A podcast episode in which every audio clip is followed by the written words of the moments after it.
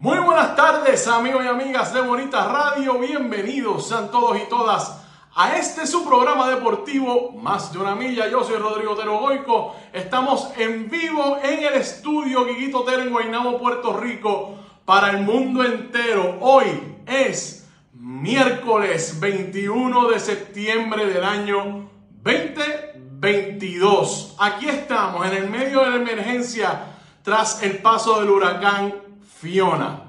Aquí estamos en Guaynabo sin energía eléctrica nuevamente.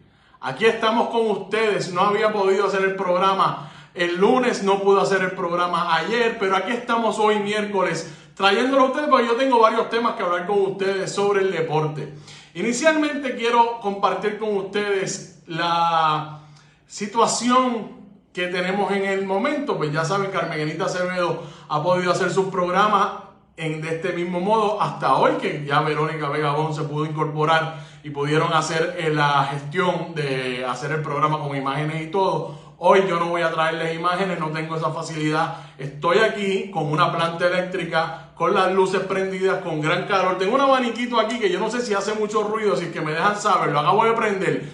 Me dicen si hace mucho ruido porque la sudadera y también tengo este pañito para pasarme por aquí. Perdónenme, ¿verdad? Pero es que no quiero aparecer tan, tan sudado. Pero aquí estamos, en el estudio Guitotero, aquí en Guaynabo no tenemos energía eléctrica. La cosa está complicada, ya ahí está la información, el análisis que trae Carmen Enida Acevedo, todo lo que está sucediendo alrededor de esta emergencia. Pero aquí estamos nuevamente y tenemos que seguir adelante.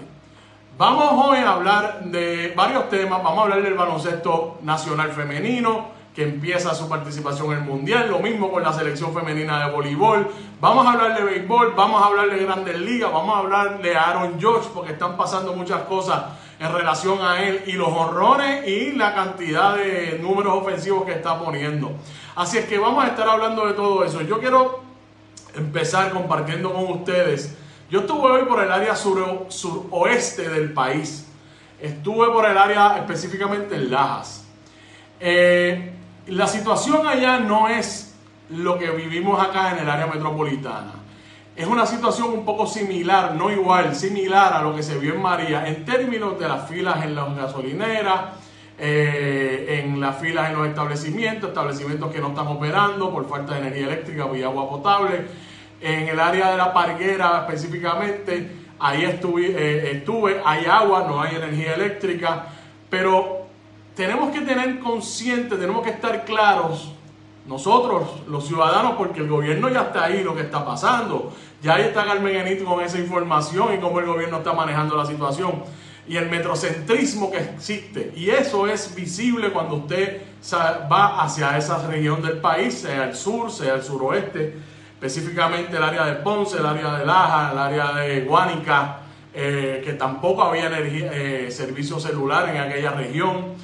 Pues esa es la realidad. La realidad es que hay un, hay un sector del país que está eh, con más necesidades que otro. Y eso tenemos que tenerlo bien, bien claro.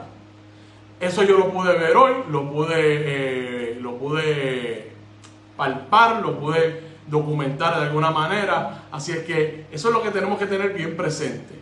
Hay una región, el metrocentrismo no puede ser lo que, eh, sigamos con esa visión o que pues tengamos la visión de lo que está pasando aquí en lo que pasa en otras partes de Puerto Rico, porque es evidente que no es así. Y ahí están, la, ahí están los testimonios, ahí están los, los reclamos, ahí están las víctimas, ahí está toda esa información. Calentando el bullpen, el bullpen dice, saludos Yanquista, está gozando. Bueno, eh, calentando. La cosa está ahí más o menos, no está ideal, como estaba hace como mes y medio, por ejemplo. Pero ahí estamos. Vamos para encima, pero vamos a empezar con el baloncesto nacional. La selección nacional femenina. Ahí está calentando, cuenta conmigo para cualquier cosa. Gracias siempre. Eso es lo que necesita el país. Eh, ponernos a su disposición a todas las personas que necesitan algo. Ahí lo tienen. Gracias, gracias por eso, calentando. Bueno, vamos a hablar del baloncesto femenino. La selección nacional femenina está en Australia.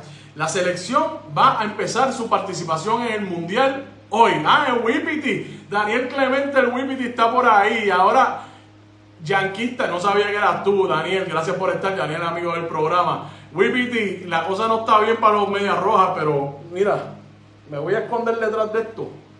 Y a diablo. Y a diablo. Bueno, vamos a seguir, vamos a hablar de eso al final, eh, eh, Daniel.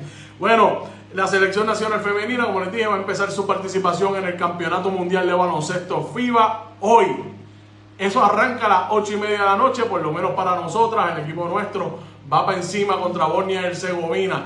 Este equipo de baloncesto de Puerto Rico son las 12 guerreras, las que fueron a los Juegos Olímpicos en Tokio, las que fueron al Mundial pasado. Ese equipo que es el ejemplo de cuando arranca ese eh, el, compromiso de montar un programa de baloncesto, un desarrollo del programa de baloncesto, los, los resultados son evidentes.